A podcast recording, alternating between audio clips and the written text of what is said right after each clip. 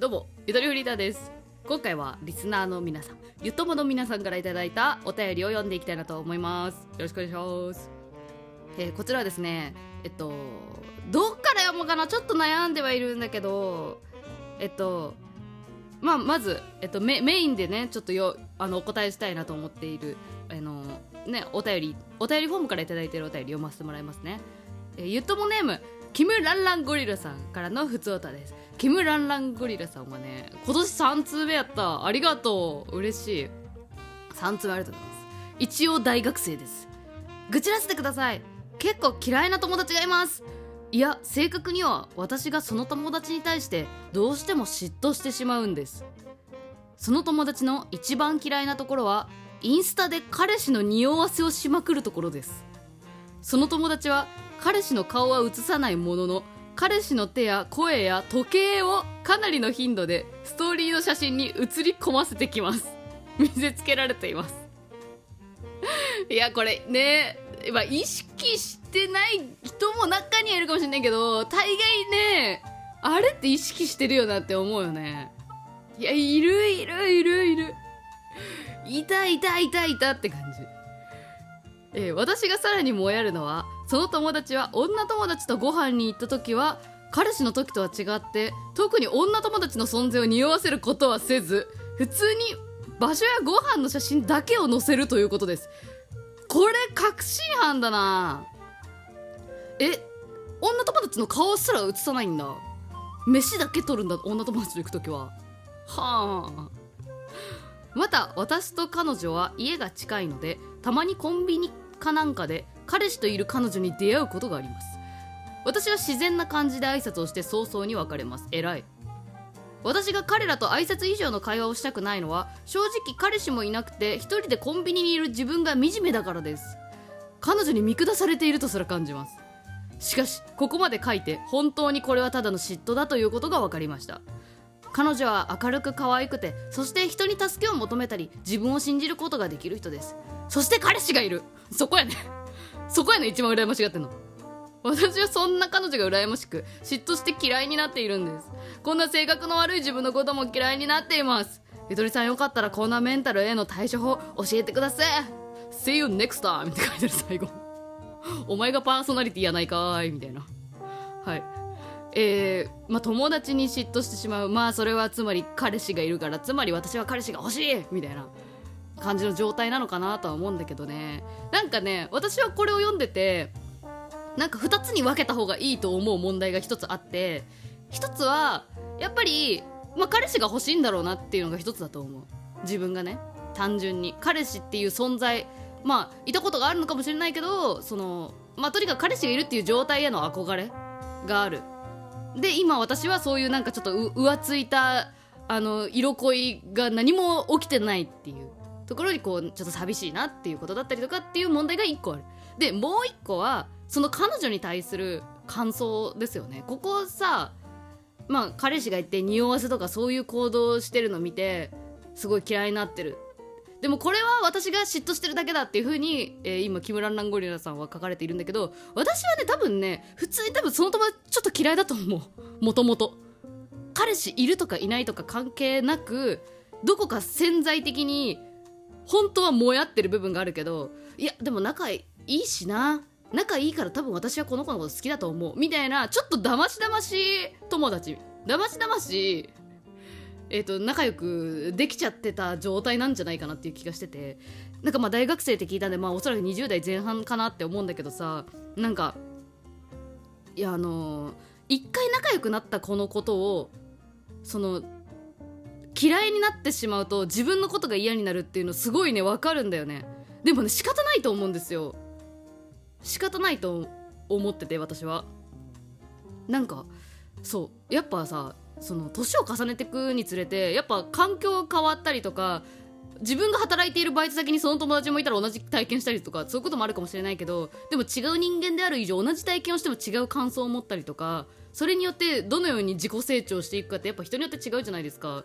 っていうち細かい分岐がたくさんあるのね。なんか仲良くなった瞬間は全く横並び一列一緒みたいな感じだったかもしれないけど本当に時間とともにやっぱりねずれてくんだよね価値観って。それは体あの体験している内容が違うし感じ方が違うから。だからそれによってなんか合わないなって出てくるのは本当に自然なことだと思うから途中から嫌いになってもいいよって思う。そういうこともあるよっていう。まあもちろんそれを表に出す出さないもちろんあるけど自分の中での判断としてなんかそう嫌いになってしまう自分ってすごい嫌なやつなんじゃないかって思うかもしれないけど合わなくなるのはね当たり前だからね。いいと思う。嫌いっていうよりまあ合わなくなった性格な馬が合わないとか合わなくなったっていう感じで言葉を置き換えるといいかもしれない。うん。そう。なんかねなんだろう。本当に私も誰かの受け売りで喋ってるところはあるんだけどなんかさ嫌いな人がいるって思うとするじゃん。であいつのああいう行動が嫌いって思ったりやることなすこと全てがなんか目について全部嫌だなって思ったりすると思うんですけどそれってその行動自体が嫌なんじゃなくてそもそのそいつが嫌だから何をやってもダメなのね。自分には。という状態な気がしてて。うん。まあ本当に私は全く関係ない第三者だけど、まあ、やっぱ匂わせしてるとああなんだこいつってなるよやっぱ。やってんなって思うもん。あれ何のどういう心理なのとは思う。無自覚かもしれないけどいや自覚あるでしょって思う。っていうか別に彼氏の顔出せばいいじゃんと思うしね。だからいや私は私もひねくれてるかもしれないけどなんか匂わせしてる人ってそのあの第なんかまだまだ別のやつからモテようとしてんのかなって思わん？なんかいたのよ。私も高校時代で全然あの面識もあめ同じ学校だったっていうだけだけどなんか話題だった人がいてなんかなんかまあ男子なんだけど、まあ、ちょっと生きりすぎて何？その高校生なのに飲酒してる写真をなんかツイッターかなんかに載せてあの先生にバレて定額になるみたいな、まあ、そういう感じのタイプの人だったんですけどその人が絶対こう LINE のアイコン自分の顔の絶対横に女の肩が絶対写ってるみたいな。絶対そういう切り抜き方をあえてしてるっていうのねよくね話題にされてたんだけどね。嫌だよね悪口言われてるっていうね、うん、でもそれってその肩の女の子に対するアピールではなくやっぱ第三者に対するアピールだよなって思うよね。だからこその方誰って言われてみたいなさ。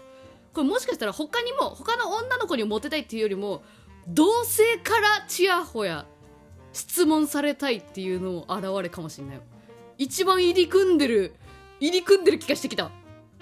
単純にモテたいだったら自分の顔だけでいいもんね。ちょっと女乗せてるとかだったらそれはやっぱこうなんか男友達から「お前誰だよこのやつ」って言言われたいみたいな。知らんけどね。すいません。もうすごいヒートアップしちゃいました。ヒートアップしちゃったね。うん。まあね。そう。というふうに切り分けていいんじゃないかなと思った。でまあここからどうするよって話やけども、うん、メメンタルの対処法的にはままず分け分けようって感じで思った私は。うん。まああとはやっぱね、うん、自分に彼氏できた瞬間にそのちょっと嫌いだなって思ってたこの気持ちが分かるようになる部分も出てくるかもしれないね。でも今後。今後また好きになる可能性もあるかも。だからまあさなんかやっぱまあ自分もちょっとその色恋沙汰起きそうな場所に行ってみたりしてみたらいいんじゃない？冒険してみたらいいんじゃない？うん。なんかでも今ってもうさもはやさマッチングアプリ以外でどうやって出会うのぐらいに思ってる若者が多いみたいななんかふと何かで見たんですけど。いやでも私もね、まあ、今28ですけど私私も別に18歳え高校2年生ぐらいから高校3年生か。でもまああまあでも高校生の時から結局同じ学校に通ってるけどネットで知り合ってから付き合ったりとかみんなしてたからね。結局みんなそうだそうだね。まあ、まあ、やっぱネットからだね。まあでもなんかはい。そういうねなんか恋愛恋愛 うん。まあ趣味ゲームゲーム友達とか作るといいんかな。まあなんかそういうことが起きそうなちょっと自分が浮き足立っちゃうような冒険をしてみたりとかすることでなんかどうでもよくなってくるかもしれないよ。という気がしていますね。うん。で続けて読みたいのがありましてこのお便り、え踏まえた上でなんですけれどもえー、Spotify のコメントいただきました。ゆともネームゆきのさん。ゆとぼこんちゃこんちゃゆとぼが過去の配信でゆとも同士で結婚してほしい。的なことが2割ほど実現したのでは？これすごい釣り釣りタイトルみたいな 一文やね。え何何？って。えー、リア友にゆとぼうの配信聞いてる人がいました。かっこガチです。私と同じで Spotify で聞いているらしくコメントも送ったことあるそうです。かっこアカウント頑張って探してます。女友達なので結婚は無理だと思いますがわらゆとぼうの配信トークできるようになりました。あざざます。という。はい。アーニャからのお便りでした。ありがとうございます。あありがとうございますって返した。あざざますって返すべき？こういう時。えすごいね。すごい。えどういうふとしたどういうタイミングでえゆっともってなったんだろうね。なんか Spotify の画面とかで出てきたんかな？あその番組知ってる？みたいな。えそういうのすごいね。めっちゃ感動した。ありがてえ。うん。でも私もねいや本当にねびっ一番びっくりしたまあ 2, 2個ぐらいあるわ。一番びっくりしたのはリア友で、まあ、私の活動知ってる子があのちょっとだけいるんですけどそう私のリア友の子の職場の同期が私の番組を聞いてたっていうのが分かったっていう LINE がね来た時ある職場の同期。なんかあれらしい。あのインスタのストーリーとかで共有してるの見て「えこの番組あいつじゃん」みたいななったらしい。あともう一個怖いのがあの私がねあのバックれたことのあるバイト先で一緒に働いてた子が言っともだあの多分彼女は気づいてない。そう。彼女っつっちゃった。